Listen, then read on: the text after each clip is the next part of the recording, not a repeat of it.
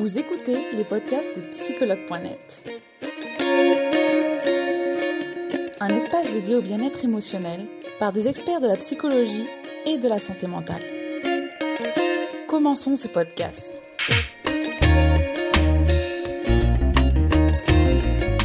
Bonjour Florent, bonjour Laurence, bienvenue dans ce live. Bonjour. Bonjour à tous. Alors, voilà, super. Je voulais déjà vérifier que vous m'entendiez euh, tous les deux. Donc, merci d'avoir accepté de faire ce live. Laurent, tu es une habituée. Florent, donc du coup, c'est ton premier live. Et merci euh, de faire ce live. Ben, merci à vous de m'inviter. Avec grand plaisir. Donc aujourd'hui, on va parler du thème comprendre le trouble bipolaire. C'est un thème qui t'a notamment euh, très plu, Florent, quand je te l'ai proposé. Donc, c'est avec grand plaisir qu'on va parler ensemble du trouble bipolaire. J'étais content que ce soit un thème qui appartienne aux, psychologues, en fait, cliniciens, plutôt qu'à d'autres types de thérapeutes qui peuvent s'inscrire sur psychologue.net d'ailleurs. Voilà. D'accord. Merci Florent euh, de le rappeler. C'est très important que tu le rappelles aussi. Merci. Euh, donc avant de commencer ce live sur comprendre le trouble bipolaire, je vais vous demander euh, tour à tour de vous présenter. Et je vais, on va commencer par toi, Flo, Laurence, s'il te plaît.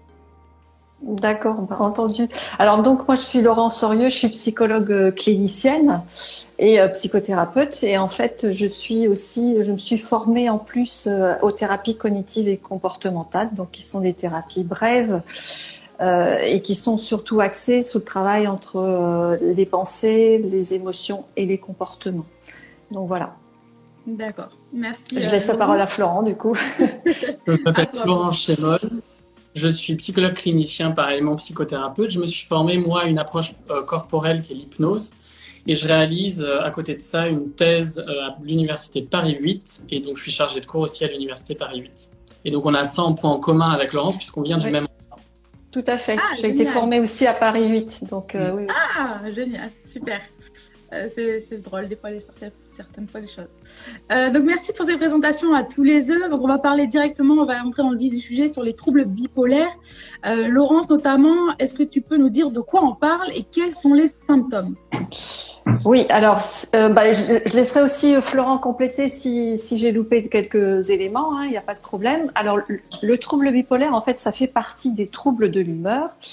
Euh, et donc, ça concerne à peu près entre 1 et 1% à 2% de la population. Et c'est plutôt un trouble qui apparaît euh, entre 15 et 25 ans, euh, majoritairement. Alors, il arrive que les premiers épisodes peuvent apparaître plus tard, mais c'est quand même assez exceptionnel. Et à ce moment-là, on cherche plutôt une autre, euh, une autre problématique euh, qui ressemble au, trouble bipolaire, mais en général, c'est plutôt la tranche d'âge 15-25 euh, ans. Alors, euh, le trouble bipolaire, qu'est-ce que c'est? En fait, ça se caractérise par une alternance de cycles dans les changements d'humeur. Et, et, notamment, il y a une phase, ce qu'on appelle maniaque, ou hypomaniaque. Cette phase maniaque ou hypomaniaque, en fait, c'est une phase où l'humeur est très haute, excessive et, euh, et euh, presque de l'euphorie, enfin de l'euphorie même. Et puis, ça s'alterne avec une phase de dépression.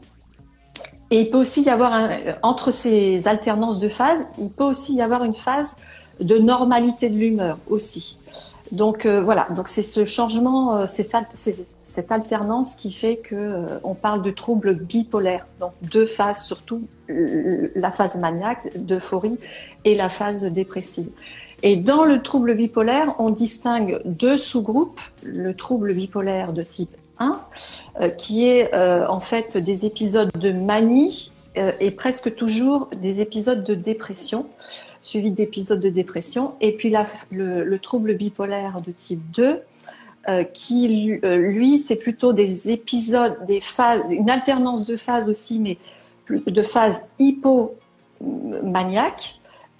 Et, euh, puis des phases complétées par des phases de dépression. Donc le, le, type 2 est beaucoup plus difficile finalement à, à discerner en fait parce que la personne qui est dans des phases d'hypomanie, donc ça veut dire euh, où les symptômes sont moins flagrants, on va dire, euh, et ben la personne n'ira pas forcément chercher euh, du, enfin une aide, une aide.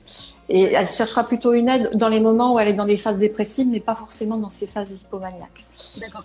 Euh, alors, je ne sais pas si Florent voulait, veut compléter par rapport à ça. Euh, peut-être pour clarifier, parce que c'est compliqué de comprendre la différence entre un état hypomaniaque et, mm. maniaque. L'état maniaque, il y a vraiment une forme d'effervescence intellectuelle, euh, un sentiment de toute puissance qui peut arriver, et on a l'impression de fonctionner très vite et mieux.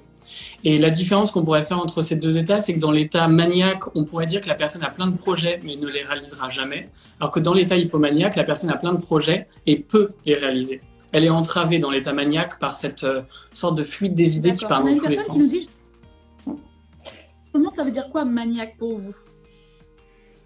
Alors maniaque, il y a souvent un abus de langage dans notre quotidien, qui est qu'on le confond beaucoup, parce qu'on l'emploie pour en fait des obsessionnels du ménage, qui est un trouble obsessionnel à la limite.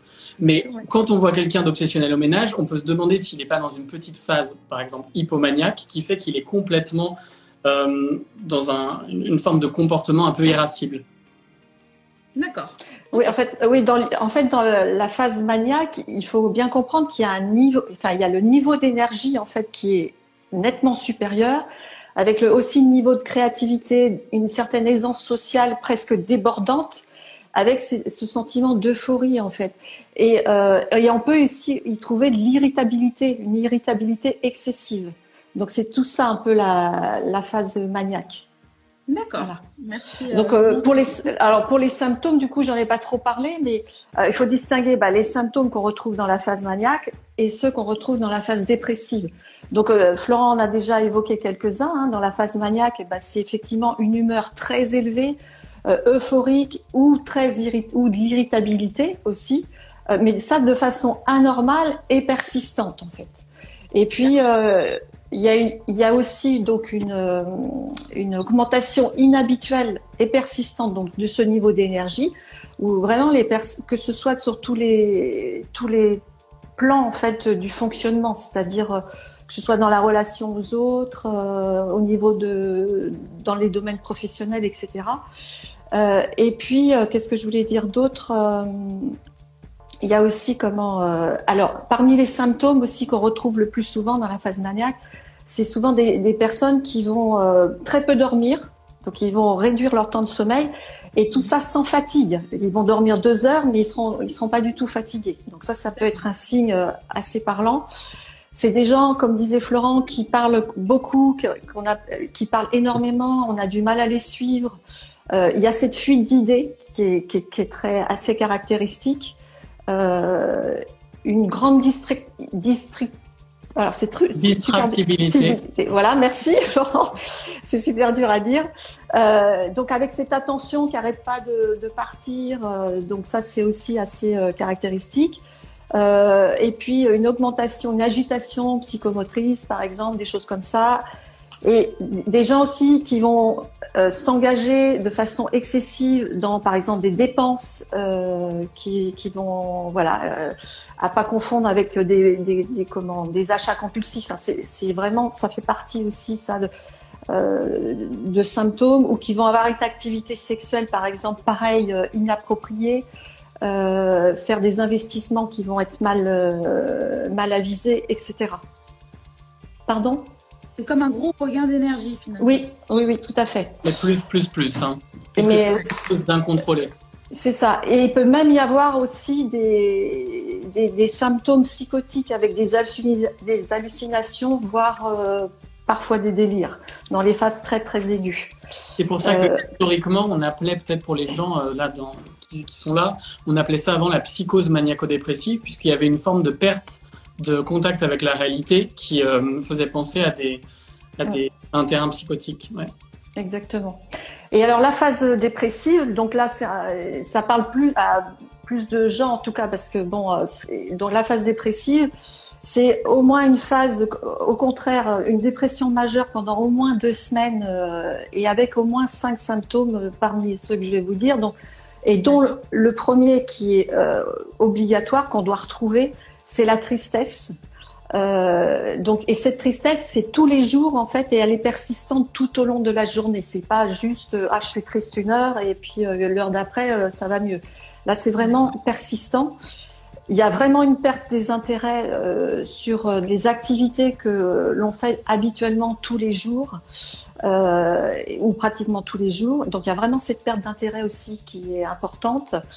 Euh, il, y a y a un impact sur l'appétit, soit une augmentation, soit une diminution. Euh, un impact sur le sommeil aussi, soit une augmentation, soit une, des troubles du sommeil où la personne n'arrive plus à, à dormir. La fatigue est souvent retrouvée. Euh, et puis, il y a soit une agitation, soit au contraire un grand ralentissement au niveau psychomoteur. Donc, on trouve les deux tableaux. On peut retrouver les deux tableaux. Et pareil, au niveau des idées, difficultés à penser, euh, des troubles de la concentration également, voilà. Euh, autodévalorisation excessive, beaucoup de culpabilité aussi. Et puis on peut, le risque aussi, c'est les idées euh, suicidaires et voir le risque de passage à l'acte suicidaire. Donc, euh, un tome finalement, mais il faut que ce soit surtout sur du long terme, on est d'accord? Voilà, c'est ça. Ça persiste. Ça, c'est pas, ça dure pas. Euh, ça persiste dans le temps. Pour diagnostiquer un épisode dépressif majeur en France, enfin en Occident, pour l'instant, on, parle de six mois, d'une persistance de six mois. D'accord, effectivement, ouais. Bah, merci Laurence. je crois que j'ai fait le tour, oui, de, je, pense. Hein. C'est bon, Florence, tu valides ou pas? Ah oui, c'est bon. non, mais si tu as des petites choses à rajouter. Euh, je pense qu'on a été très, très complet. Euh, Florent, maintenant, est-ce que tu peux nous dire comment diagnostiquer ce trouble de l'humeur? Ouais, alors comme le disait euh, Laurence, comme ça se déclare, en fait, il y a des épisodes qui peuvent commencer à se déclarer à 15-25 ans, c'est souvent confondu avec des troubles de la personnalité, puisqu'on connaît un peu le, la psychologie parfois des, des ados, donc c'est confondu avec euh, une forme de crise d'adolescence ou des épisodes euh, de troubles du comportement associés à des prises, par exemple, d'alcool ou des choses comme ça. Donc ça passe un peu sous les radars pendant l'adolescence. Donc c'est pour ça qu'on va en général observer alors ça doit être un, un diagnostic qui est posé par un, médecin et préférablement un, psychiatre. Donc ça requiert un examen médical clinique qui ne compte pas, on n'a pas encore trouvé de marqueurs, des biomarqueurs qui seraient par exemple euh, des examens euh, sanguins ou des examens au niveau des, des aires cérébrales ou des, enfin voilà, de l'imagerie cérébrale.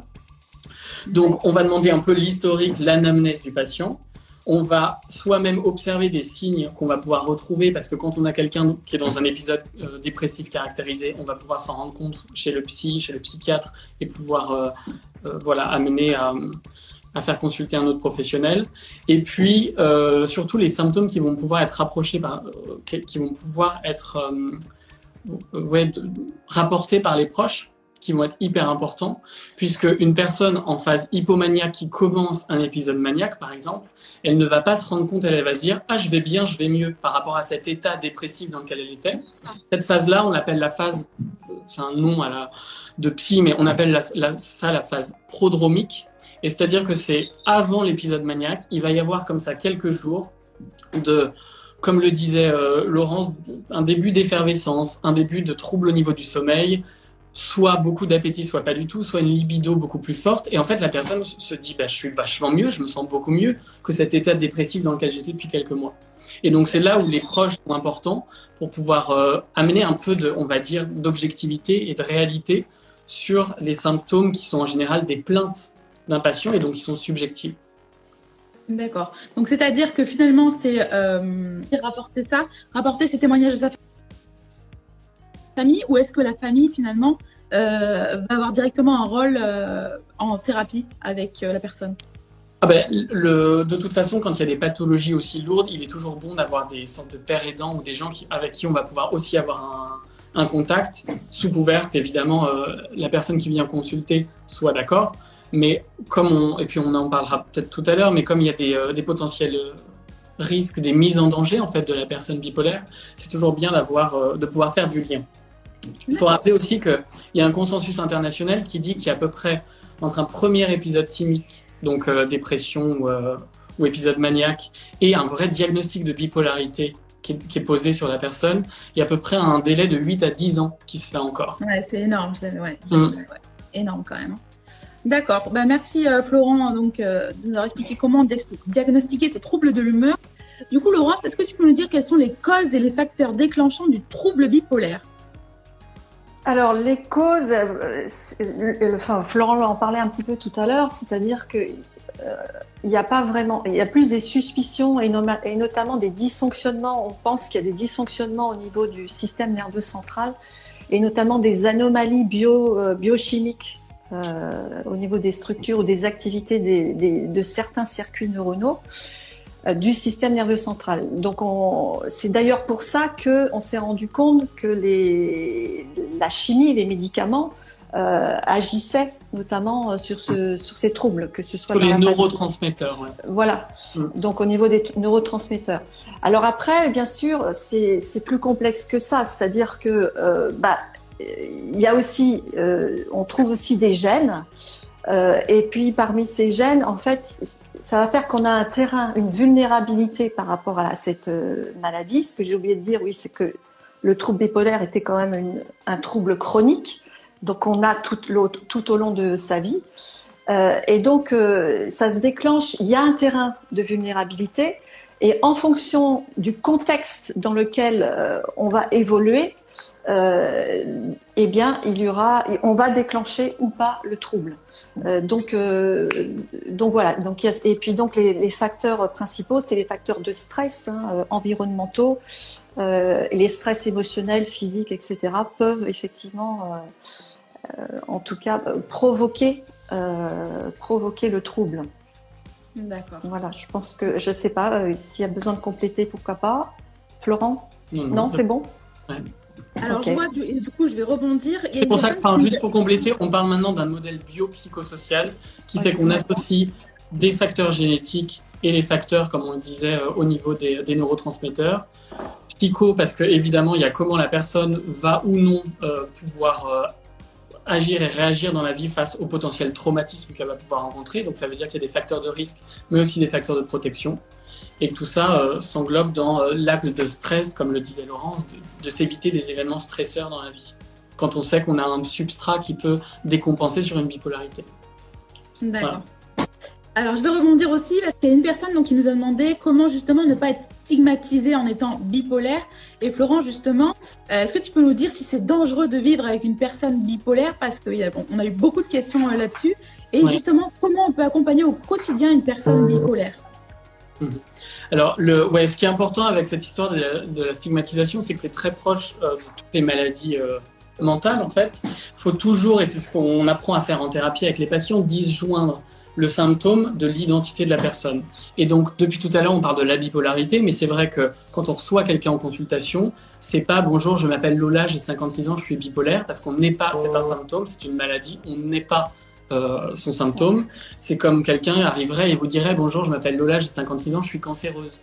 Il faut apprendre à disjoindre l'identité de la personne de son symptôme, même si, comme le disait Laurent, c'est une maladie chronique et que du coup, la chimie fait qu'on prend parfois des médicaments et que le, problème de la psychiatrie, c'est que parfois elle, elle rend assez passive les gens dans leur processus thérapeutique puisqu'ils prennent cette béquille chimique, mais qu'à côté, il y a à continuer à travailler puisqu'il y a des périodes, comme on le disait tout à l'heure, entre ces vagues comme ça de haut et de, et de bas, il y a des périodes d'intervalle libre qui sont des, des périodes un peu de repos euh, psychique et repos affectif au niveau des humeurs.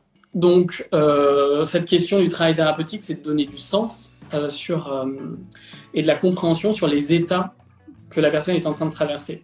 Du coup, ça veut dire l'éduquer sur le fait qu'il y aura des phases euh, prodromies, comme on se disait tout à l'heure, et reconnaître en fait un état où on est, où ça commence à monter, où il y a cette vague qui commence à monter ou à descendre, et pouvoir aller rechercher de l'aide à droite à gauche, notamment enfin chez des professionnels. Donc la question de la dangerosité, elle est intéressante parce qu'en fait, la personne est d'abord dangereuse pour elle-même. On sait que c'est multiplié par 15 euh, le nombre de risques de, de- de- de Oui. risques suicidaires en fait, la bipolarité. D'autant plus qu'il peut y avoir d'autres comorbidités qui vont faire qu'il y aura une levée d'inhibition, comme les prises d'alcool, comme euh, tous les comportements à risque que peut, que peut avoir la personne. Donc, une personne qui prend des médicaments, en général, et c'est ce qu'on nous montre, en- entre guillemets, pas dans les films, c'est qu'on nous montre souvent des représentations de la schizophrénie complètement décompensée où les gens arrivent à l'hôpital, mais maintenant, ils sont relativement pris en charge par les médicaments et du coup, ils ne vont pas être dangereux pour les autres, mais le risque est toujours d'être dangereux pour soi-même puisqu'ils n'ont pas cette... euh, bah déjà, il y a cette fatigue qui s'installe au bout d'un moment d'avoir une maladie chronique, de toute façon, dans toutes les maladies. Mais oui, c'est pesant. Donc, euh, ouais, voilà, en somme. Mais c'est vrai que l'imaginaire collectif fait que tous ces aspects psychotiques de la folie, de la perte de contrôle, paraissent souvent adossés à la, à la dangerosité autour Mais oui. Mais oui, c'est bien de, de, déconstruire ça, justement. Ouais. Donc, merci Florent. Laurence, est-ce que tu peux nous dire euh, justement quelles sont les prises en charge possibles face à la bipolarité qui existe euh, aujourd'hui et les traitements?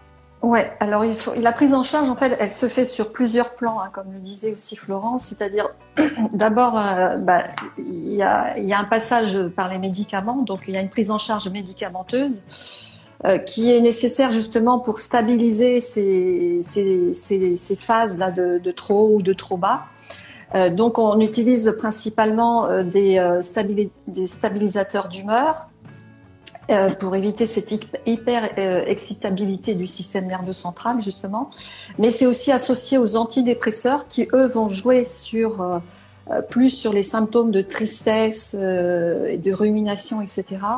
Et souvent les psychiatres associent aussi des antipsychotiques, donc des neuroleptiques qui viennent bloquer en fait les récepteurs de la sérotonine notamment ou de la noradrénaline, On est d'accord que dans le trouble bipolaire, finalement, le traitement médicamenteux, il est indispensable. Ouais, enfin moi c'est en tout cas oui oui oui il est indispensable euh, et euh, justement pour éviter que parce que les, les personnes bipolaires qui ne sont pas euh, sous traitement le risque c'est le passage à l'acte suicidaire euh, dans, dans, les moments où elles passent euh, dans des phases mmh. extrêmes quoi donc là on dit on dit particulièrement qu'il est indispensable parce qu'on est en train de parler de bipolarité donc on est chez une personne qui a décompensé la maladie c'est ça ouais donc il y a différents c'est un spectre hein, faut pas le voir sur la personne est bipolaire ou ne l'est pas on est plus dans une approche catégorielle depuis les années 80. Maintenant, on est dans une approche dimensionnelle. Et donc, il y a effectivement de l'hypersensibilité, il y a des comportements hypomaniaques, et puis de l'autre versant, il y a de la bipolarité. Quand on est ça. dans là, on sait qu'on est dans une maladie chronique, et donc il faut effectivement prendre des et donc, donc s'ajoute à ce, à ce traitement euh, médicamenteux, il y a tout le, tout le reste, c'est-à-dire la psychoéducation dont a parlé Flor, euh, Florent, qui est super importante tant pour le patient que pour la famille, parce que c'est en connaissant bien euh, la maladie, la pathologie et notamment les phases qui vont permettre aussi d'anticiper un peu tout ça. Hein. Si la personne voit qu'elle commence à, descendre ou à trop monter, bah il faut que ça allume des, feux, des feux oranges pour lui dire attention, là, faut que peut-être faut que j'aille revoir mon médecin, etc. Et puis, donc toute cette psychoéducation est super intéressante et super importante. Et puis, il y a aussi, en parallèle, la psychothérapie, c'est-à-dire, bah oui, euh, il y a aussi un travail à faire, par exemple, tout ce qui concerne les pensées, les émotions, les comportements problématiques aussi, que, et donc de travailler là-dessus, euh, de détecter justement aussi les, de voir avec le patient, de détecter justement euh, eh bien, les facteurs de risque, euh, les situations qui, qui, le mettent, qui peuvent le mettre en danger, le stress, etc. Faire attention à son sommeil, etc. Et puis enfin, il y a aussi, faut, à ne pas négliger, ce sont les groupes de soutien. Il en existe, euh, des associations, euh, comme par exemple, il y a Argos qui est connu euh, pour euh, les troubles bipolaires, où il y a des groupes de parole, les gens peuvent parler de leurs troubles. C'est aussi ouvert aux, aux, familles, aux aidants. il y a, alors pour citer Argos, il y a l'UNAFAM aussi. Pardon, Florent? Non, je dis ça, l'UNAFAM, ouais. Oui, voilà, l'UNAFAM. Euh, donc c'est intéressant d'aller aussi euh, à la rencontre de ces associations parce que je pense que c'est très aidant. Ça apporte beaucoup d'informations. Ça permet aussi de déculpabiliser aussi, je pense. Et de ne pas se sentir oui. trop, euh, ouais. voilà, trop et stigmatisé. compris et entendu ouais. aussi, j'imagine. Euh, pour les personnes qui ont souhaité. Donc voilà, donc il y a un peu quatre. Euh, il y a l'aspect médical pur, et puis il y a aussi la psychoéducation, la psychothérapie et euh, les groupes de soutien. En tout cas, moi, je vois ces quatre aspects-là. Mm -hmm. D'accord. Eh ben, merci à tous les deux déjà d'avoir répondu à toutes ces questions. Je pense qu'on on y voit tous plus clair maintenant sur le trouble bipolaire. Alors, il y a beaucoup de questions, comme d'habitude, je vais vous les partager entre oh. vous. On va commenter euh, par Florent, vu qu'on a terminé par Laurence. Euh, alors, est-ce que la bipolarité, c'est aussi être borderline, Florent? Non. La bipolarité, c'est un trouble de l'humeur, donc avec ces deux valences qu'on vient de décrire. Et euh, la... être borderline, c'est un trouble de la personnalité. Donc ça fait partie de, de, la construction de la personne, de son histoire, et c'est quelque chose de plus larvé. Et c'est-à-dire qu'en général, quand on a un trouble de la personnalité, il y a cette idée de se dire que la personne qui est atteinte de ce trouble de la personnalité n'en a aucune idée. Donc il y a très peu de plaintes, alors que dans la bipolarité, il y a beaucoup de plaintes, puisque passer de ces états-là qu'on a décrits, c'est très compliqué.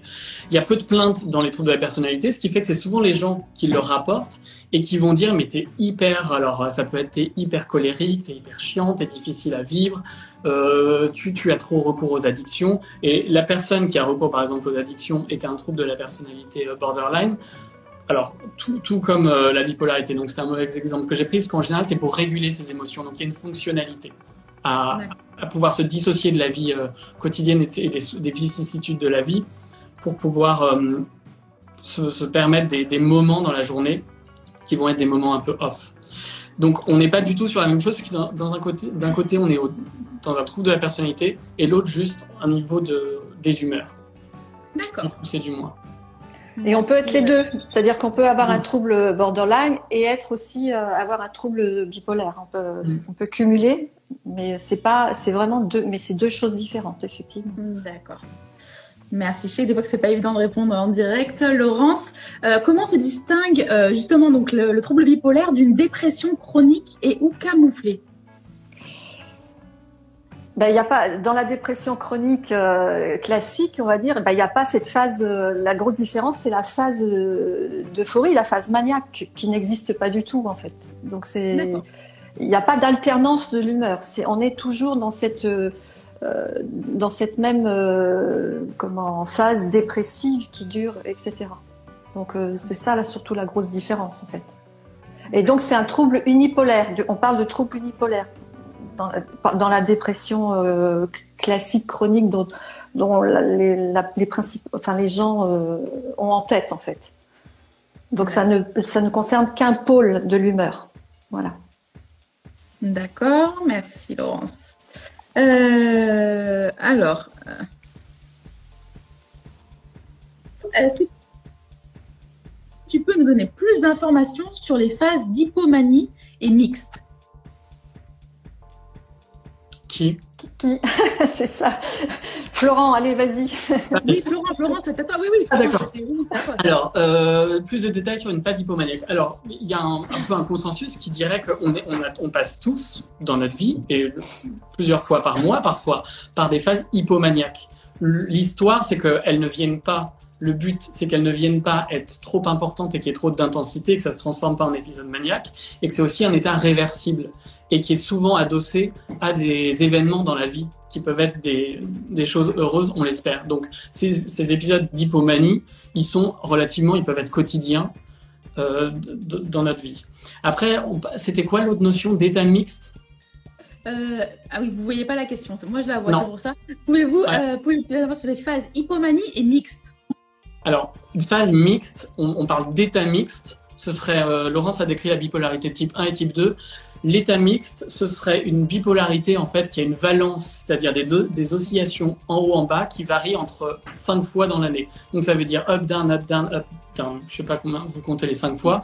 Donc c'est des, des états oscillatoires qui sont très très rapides puisque quand on parle de bipolarité type 1 ou type 2, en général une euh, un épisode dépressif majeur, comme on le disait, pour qu'il soit caractérisé, il faut au moins qu'il dure six mois. Donc on dit que ça va durer six mois, qu'il y aura ensuite une période de quelques semaines ou de quelques mois qui peut être maniaque, mais en général qui est plus court que l'épisode dépressif.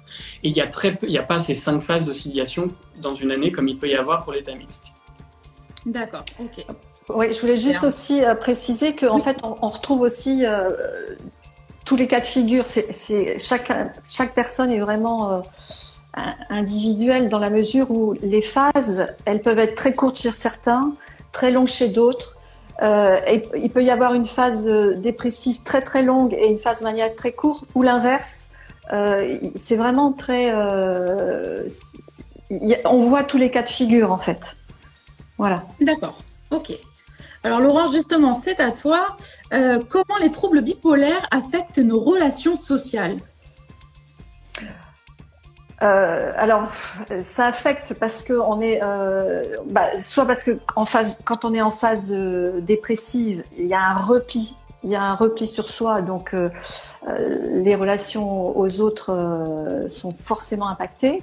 Et quand on est dans la phase maniaque, on est dans cette dans cette grande dans cet état de d'euphorie, de grandeur, qui fait que aussi les relations aux autres sont de toute puissance en fait, qui fait que la relation aux autres aussi est perturbée. Et, d'ailleurs, les gens euh, trouvent le, trouvent le contact avec la personne euh, bizarre. Donc euh, tout ça, ça, a un, impact sur les relations sociales et dans le quotidien de toute façon.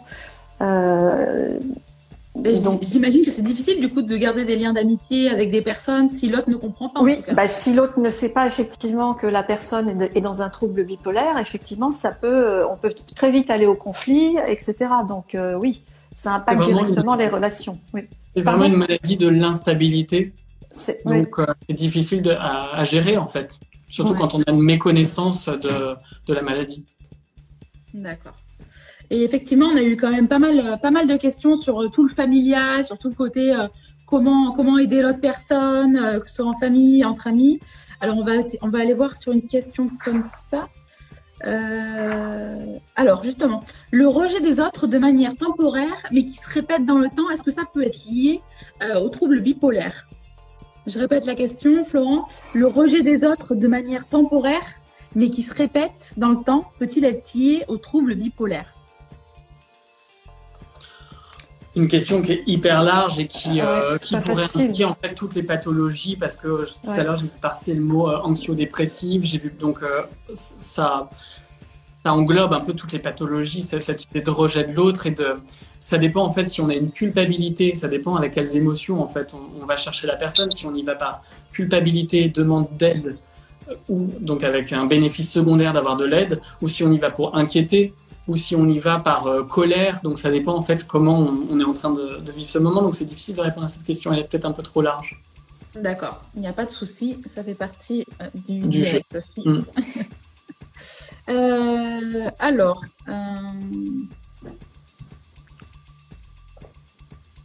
Alors justement, on en a parlé tout à l'heure de cette fameuse euh, crise d'adolescence qu'on pouvait euh, justement euh, se tromper avec le trouble bipolaire. Alors justement, comment, Laurence, on peut dissocier la crise d'adolescence d'une potentielle bipolarité?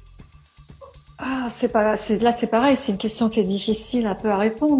Moi, je vais juste, je vais juste ouais, intervenir parce qu'en fait, le construit, c'est un construit social, la crise d'adolescence. Pour beaucoup de, de, de, penseurs, en fait, de chercheurs, elle n'existe pas. On voit que maintenant, la crise d'adolescence, c'est une étude australienne assez récente, elle va jusqu'à 24 ans puisqu'elle parle de l'évolution de la société, de la fin des études et de l'arrivée sur le marché du travail euh, des jeunes. Donc, la crise d'adolescence, c'est un construit social qui, est souvent en fait amené par les parents pour essayer de rationaliser ce comportement irascible euh, dans lequel ils sont empêtrés avec leurs enfants. Mais c'est plutôt une période d'adolescence où, par exemple, tout le rapport au corps vient se jouer. Et en fait, toute cette montée du physiologique et la bipolarité, c'est bien cette idée qu'il y a du physiologique qui est en train de monter. Et donc, c'est plus facile de l'adosser sur oh, il est en crise d'adolescence ou il a un trouble du comportement ou il est euh, voilà il vient chercher le lien voilà et c'est pour ça qu'on se disait que ça prend autant de temps à diagnostiquer puisque c'est souvent confondu avec tous ces états et cette euh, cette grande euh, ouais, c'est ce moment de l'adolescence où on est relativement euh, clément sur euh, ce qui peut advenir et surtout ne pas pathologiser, psychopathologiser un adolescent pour pas l'enfermer dans une étiquette diagnostique qui se la cause sur le front et puis qu'à 17 ans, il puisse dire je suis bipolaire. Ouais. Est-ce que du coup, pour cette question, est-ce qu'on a un moyen ici euh, de venir dissocier les deux, soit en allant directement voir le psychiatre, mais est-ce que c'est pas déjà passer un pas que, bah. Bah, disons que la crise d'adolescence, c'est plutôt un questionnement sur qui je suis, c'est un questionnement identitaire sur qui je suis, euh, quel est mon avenir, qu'est-ce que je vais devenir, voilà, comment je me projette dans l'avenir, alors que euh, le, le, trouble de la bipolarité, c'est, plus vraiment un, un trouble de l'humeur. Donc euh, il y a cette différence-là aussi à faire. Euh, il y a plus des questionnements euh, existentiels dans, le, dans le, la crise d'adolescence, en fait. Donc, euh, moi, je ferai un peu la différence par rapport à ça. Merci à tous les deux sur, de ce point de vue sur ça. J'ai vu qu'il y avait une question en ligne qui était intéressante aussi. Euh, sur l'hérédité. Euh, du coup, Laurent, je vais te laisser te développer celle-là, vu que Florent a quand même pas mal parlé sur l'autre. quelles conséquences peut-il y avoir sur les enfants d'un parent bipolaire et est-ce que c'est héréditaire? Non, alors il y a des familles où il y a des troubles psychopathologiques, mais c'est comme ce qu'on disait tout à l'heure en début de, de live, c'est que il y a des gènes existants donc, ce qui fait qu'on a un terrain de vulnérabilité. Et c'est pas parce que vous êtes bipolaire que vos enfants le seront. Par contre, euh, ils peuvent avoir ce gène. C'est comme la couleur des yeux finalement. Euh, ça peut se manifester. Mais ça peut se manifester si un jour dans sa vie, il rencontre euh, trop de stresseurs ou il, il, évolue dans un environnement qui lui est défavorable. Et là, il y a des, il y a des chances qu'il développe. Mais c'est pas parce qu'on a un parent bipolaire qu'on aura des enfants euh, bipolaires. D'accord. Voilà. Mais c'est vrai que dans les antécédents, on, interroge quand même les antécédents de la personne parce qu'on retrouve quand même souvent effectivement euh, bah, des troubles euh, psychopathologiques quand même dans la lignée des, familles. Donc effectivement, il y a quand même un gène. Voilà. D'accord. Mm. Ok. Ça ne se manifestera pas forcément à 100%. Quoi. D'accord. On va encore faire une ou deux questions euh, et on terminera par toi, Laurence, du coup. Mais Florent, avant tout, est-ce que tu peux nous dire si la cyclothymie s'apparente euh, aux troubles bipolaires? Alors, la cyclothymie, c'est une, euh, on va dire qu'il y a une ligne de base qu'on appelle l'euthymie ou la normothymie. Donc, c'est cette ligne de base. Et en fait, la bipolarité, ça vient faire des très très grandes oscillations en haut en bas. La cyclothymie, donc avec les épisodes dépressifs majeurs caractérisés et puis les épisodes euh, maniaques comme on l'a dit. La cyclothymie, ce sont des petites vagues avec des épisodes en haut qu'on appelle de l'hypomanie comme on les a décrits et en bas on appelle ça de la dysthymie et c'est une forme alors qui est beaucoup plus chronique que un épisode dépressif majeur. Il faut au moins que ce soit euh, diagnostiqué sur au moins deux ans. Il faut que la personne ressente des effets. Mais ils sont pas aussi. Euh, on a tous euh, toujours ce fond de tristesse, toutes ces choses-là qui caractérisent la dépression. Mais c'est pas aussi majeur dans la vie de la personne. Donc c'est des toutes petites oscillations comme ça, la cyclothymie. D'accord, intéressant. Merci. Ah, comme quoi, les personnes sont quand même assez bien renseignées. Bah oui, ils connaissent bien, ils connaissent bien les noms. C'est intéressant, ouais. Alors, Laurence, du coup, on va terminer par toi. Alors, il y a beaucoup, beaucoup de questions. Euh,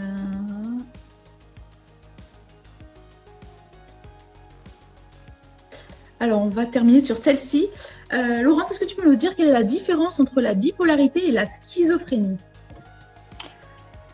Alors, bah, c'est la, schizophrénie, c'est un trouble, euh, ça fait partie des troubles psychotiques et donc, euh, il y, a une, il y a un problème. Enfin, c'est pas du tout les mêmes, euh, les mêmes types de pathologies. C'est-à-dire que le schizophrène, il y a des troubles de dissociation, il y a des, donc des hallucinations souvent associées. Il y, a, il y, a, une perte avec la réalité euh, qu'il n'y a pas forcément chez le, dans la bipolarité. Euh, on peut sauf... les confondre finalement. On peut les confondre sur un aspect qui sont les délires.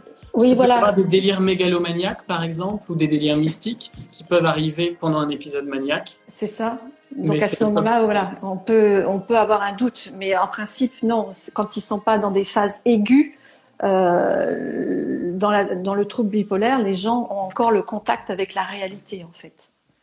D'accord. Ok. Ok. Intéressant. Eh ben, je vous remercie tous les deux euh, d'avoir participé à ce live, d'avoir donné euh, vos conseils, d'avoir euh, bah, nous avoir beaucoup documenté finalement aussi sur ce trouble bipolaire. Je ne sais pas si vous avez l'un et l'autre un message à faire passer sur le trouble bipolaire ou à parler de vos consultations ou vraiment un point qui vous importe. Laurence, on va commencer par toi si tu veux. Bah, moi, je dirais qu'il ne faut pas paniquer le jour où il y a un psychiatre qui, balance le diagnostic de bipolarité. Il faut surtout bien se renseigner sur la pathologie et surtout, euh, et puis ne pas hésiter à se faire accompagner et par psychiatre, psychologue, association, parce que plus on connaîtra sa maladie et plus ce sera facile euh, de la maîtriser. Et il faut savoir que quelqu'un qui est bien stabilisé euh, a une vie tout à fait normale. Donc c'est important de, en tout cas de, de s'en rendre compte de ça. Voilà. D'accord. Merci Laurence, ça donne de l'espoir. Florent, est-ce que tu as un message à faire passer?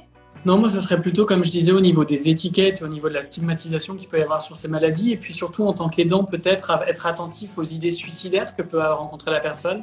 Et ça veut dire faire preuve d'un processus qu'on appelle euh, la, normalisation en psycho, qui serait de dire, ben, tu vois, il y a des gens qui, qui, ont la même maladie, et on sait qu'ils peuvent avoir des idées suicidaires. Est-ce que toi, c'est des choses, euh, par exemple, que, que tu as déjà rencontrées, des pensées autour de la mort, parce que c'est difficile d'avoir une maladie chronique et de vivre avec.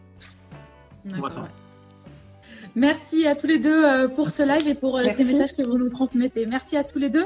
Je vous laisse quitter avec les deux petites croix que vous avez normalement euh, au-dessus.